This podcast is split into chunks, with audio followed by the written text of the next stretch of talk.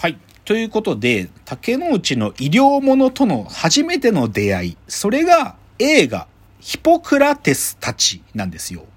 うん。知ってます？これ。えー、いや、知らない。あ、知らない。うん。これね、僕がね、まずこのヒポクラテスはいつの作品かっていうと、1980年公開なのね。お、すごいだからまあ僕が生まれる1年前だけど、そうね、だから40年前そうそうそう。で、僕はね、これをね、確か小学校6年生か中学1年生ぐらいの時に、なんかビデオかなんかで見たんだよね。う。うんん、たまたま見たの。で、それで、あ、医療ものっていう、まあ医療ものなんて意識しなかったけど、そういう医者、医師、医師になる若者たちを書いた作品なんだけど、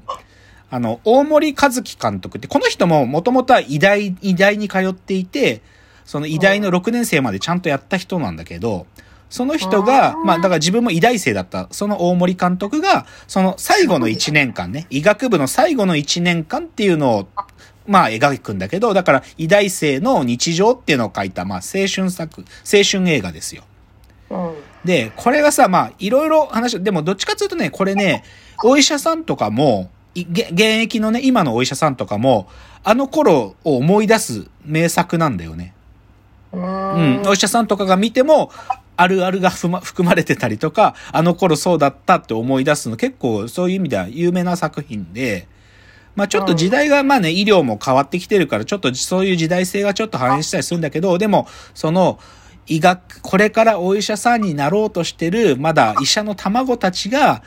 医療っていう現場にちょっとずつ触れていくことで心が揺れ動いていくっていうそういう話なのよ。面白い。面白いし。な、な、何かなんですか？何かとかまだ決まだってないのか？からそうそう。だから、最後の1年間はさ、実習だから、精神科行ったりそう、産婦人科行ったり、外科行ったり、こう、何々かを、そのチーム、6人のチームで、ちょっとずつぐるぐる回っていくのよ。うんだからそういう話なんだよね。で、まあ中身はだからすごく青春映画で面白いんだけどさ、この映画いろいろね、なんていうかな、ポイントがあるの、作品の中身というよりか。で、まず主人公がね、主役やってんのが、まあ、古谷正人さん、もう、あの、実は自殺しちゃった役者さんですけど、古谷正人が初めて主役やった人作品なんだけど、で、うん。まあ、古谷正人ってこれ1980年でしょ？その翌年、1981に、あの、浅野敦子と、あの、スローなブギにしてくれっていう、あの映画を撮ったんだけど、だから、そう、それまで、そう、日活もロマンポルノとかでしか活躍してなかった古谷正人が、この、どっちかというとメジャー作品に出てきて、主役やったっていう。で、そそれはまあ中心にいるんだけど、他にも脇役もすごくって、後の、こう、え、なんていうかな、映画ドラマ界の中で、もう、名バイプレイヤーになる人たちがたくさん出てるのね。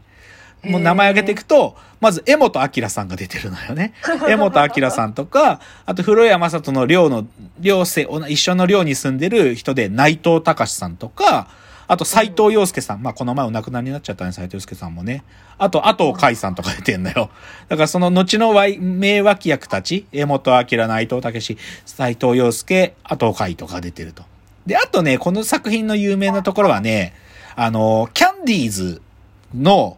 キャンディーズが普通の女の子たちに戻りたいって言って、キャンディーズを引引退するでしょ？それが1978に引退するんだけど、その2年後に伊藤蘭さん、蘭ちゃん、蘭ちゃん、みきちゃん、すずちゃんの蘭ちゃんの復帰作なのね、これは。そう。だから、1978に引退して、で、この80年のこの作品で蘭ちゃんが芸能界に戻ってきたってそういう作品なのよ。っていう、まあそういうちょっと、た誰が出てるかっていうのがポイントなんだけど、あと他にもね、面白いのが、その、うん研修してく、そのけ研修のワンシーンで、小児科での研修のところの、小児科の教授として、手塚治虫が出てるんだよ。手塚治虫が教えてんの。そのまあ、手塚治虫さんってお医者さんだからさ、もともと。えー、本当の手塚治虫、亀吉出演してるってこと？そう、亀を出演してるの、手塚治虫が。えー、手塚治虫がレントゲンの先生で、なんかこういろいろ講釈垂れてんのよ。あと他にもね、カメオ出演して、カメオ出演してるのがね、レントゲン科の先生としてね、北山修が出てるのね。北山修ってわかる？フォーククルセダーズの人なんだけど、漫画家じゃない違う違う違う、フォーククルセダーズ。あの、帰ってきた酔っ払いとか歌った、フォーククルセダーズうん、イムジン川水清くって歌ってた、そのフォーククルセダーズで、北山修ももともと京都の医学部の学生だったんだよ。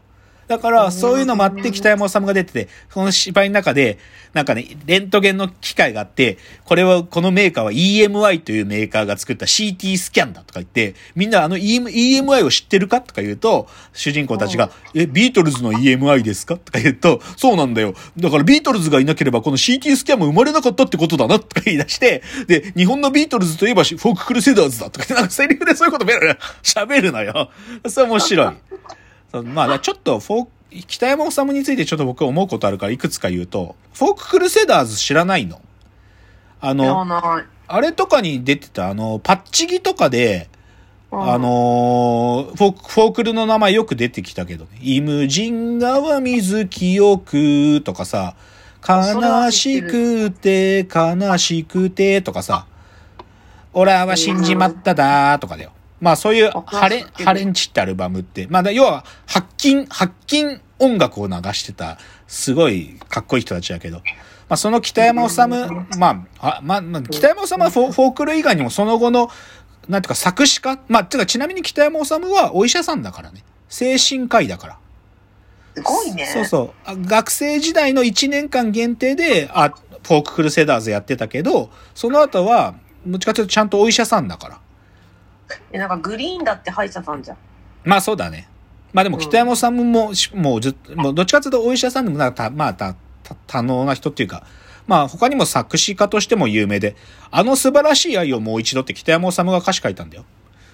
すごい、すごい人ですね。あと、あれ、戦争を知らない僕らが生まれたとか、あれも北山治の歌詞だよ。まあそういう人。そうそう。あごめん、話がそれちゃった。まあだからそういう人が出てて、でね、重要なのがね、このヒポクラテスたちっていうのの中で、ヒポクラテス症候群って言葉が出てくるのよ。うん、うん。で、まずちょっとこのヒポクラテスっていうのが分かんないと分かんないんだけど、ヒポクラテスっていうのは何かっていうと、古代ギリシャのお医者さんの名前なのね。うんうん、まあ、っていうか、この、医学の父っていう意味だけど、で、そのヒポクラテス症候群って何かっていうとね、なんか、うんこれまあお医者さんに限らないらしいんだけど、なんかさう、ん病気とかについていろいろ自分で調べていくとさ、その病気のことが分かってくるじゃん。そうすると、うん、その調べていった病気に自分も該当するような気がしてきて、自分がその病気にかかってるんじゃないかって心配になっちゃうことをヒポクラテス症候群っていうらしいの。だから、病気に関する情報をこう、たあまりに頻繁に得ることで、病気について必要以上に意識しちゃうことをヒポクラテス症候群っていうのよ。だから、このヒポクラテスたちの中では、主人公たちがいろんな何々かとか言ってくわけじゃん。そうすると、うん例えば精神科でやってると、僕はなんか精神分裂症なんじゃないだろうか、とか言って言ったりしちゃうわけ。で、でも、もうちょっと広い意味があって、なんかそういう病気とか医者とか、医師あまりにそういう医学とかに触れすぎてるから、医学とは何なんだろうかとか、人を治すとはどういうことなんだろうかっていうことを悩んでいくっていうことも、多分この映画の中では、それも含めてヒポクラテスって言葉で予言してるんだよね。ヒポクラテス症候群。それをね、すごく上手に書いてる作品なんで、まあこのヒポクラテスたちっていうのが、だから僕はこれ、その10代っていうかまだ10代前半の頃にこれ見て、ああ、こういうのが医者、医者になるってプロセスなんだっていうのを知ったって感じなんだよね。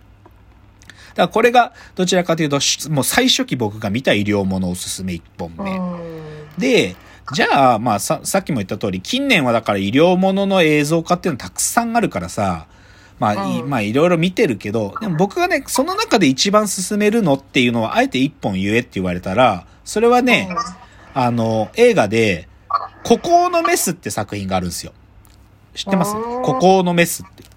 うん、うん、知らない。あ、そうなの？もともとはね、これね、順序があって、これは、1980年代の漫画で、メスよ輝けっていう漫画があったの。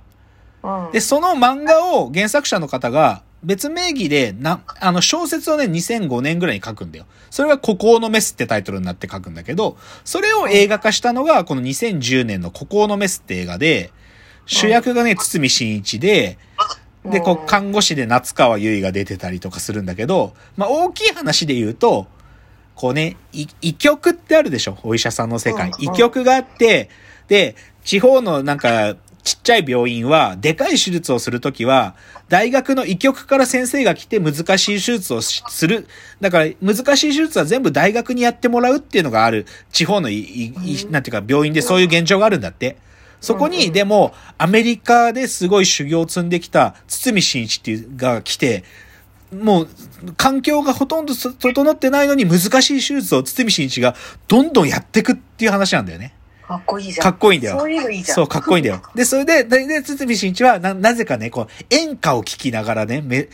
手術をしたりして、その、堤真一の人柄も良くって、その病院の人たちが最初はいぶかしがるんだけど、私たちでもできるんだって思ってってね。で、だけど最後はね、でもそこで、つ最後は堤真一が、でもどうしても救いたい患者がいて、認めていら、認められてない移植手術をしちゃうんだよね。で、その責任をっていう話になってくるのが、でも、すごくでも、そういう、いい医者って感じ。いい医者の話って感じで、うん、ここのメスはね、すごい僕は好きですよ。いい映画。そう。だからまあ、でも別に僕は冒頭医者にケチつけたけど、基本的に医療者たちで出てくる、いい、主人公になるような人たちはみんないい医者なんだよね。いい医者なんですよいい医者い。ますからね、本当にそそう、そうういう人。立派なお医者さん、立派なお医者さんがたくさんいるんだよ。で、だからそういう医療ものもたくさんある中で、でもどうしてもちょっと最初触れな、これ触れなきゃいけないことはさ、やっぱり、その起源はブラックジャックだよ。どう考えたって。え、そうなの？うん。やっぱりすべてのいブラ、すべての医療ものの、なんていうか起源はブラックジャックと考えるべきというのが僕の主張なんで、ちょっとここでブラックジャックの話をしっかりしなきゃいけないっていうので、ちょっと次のチャプター行きたいと思います。じゃあ次です。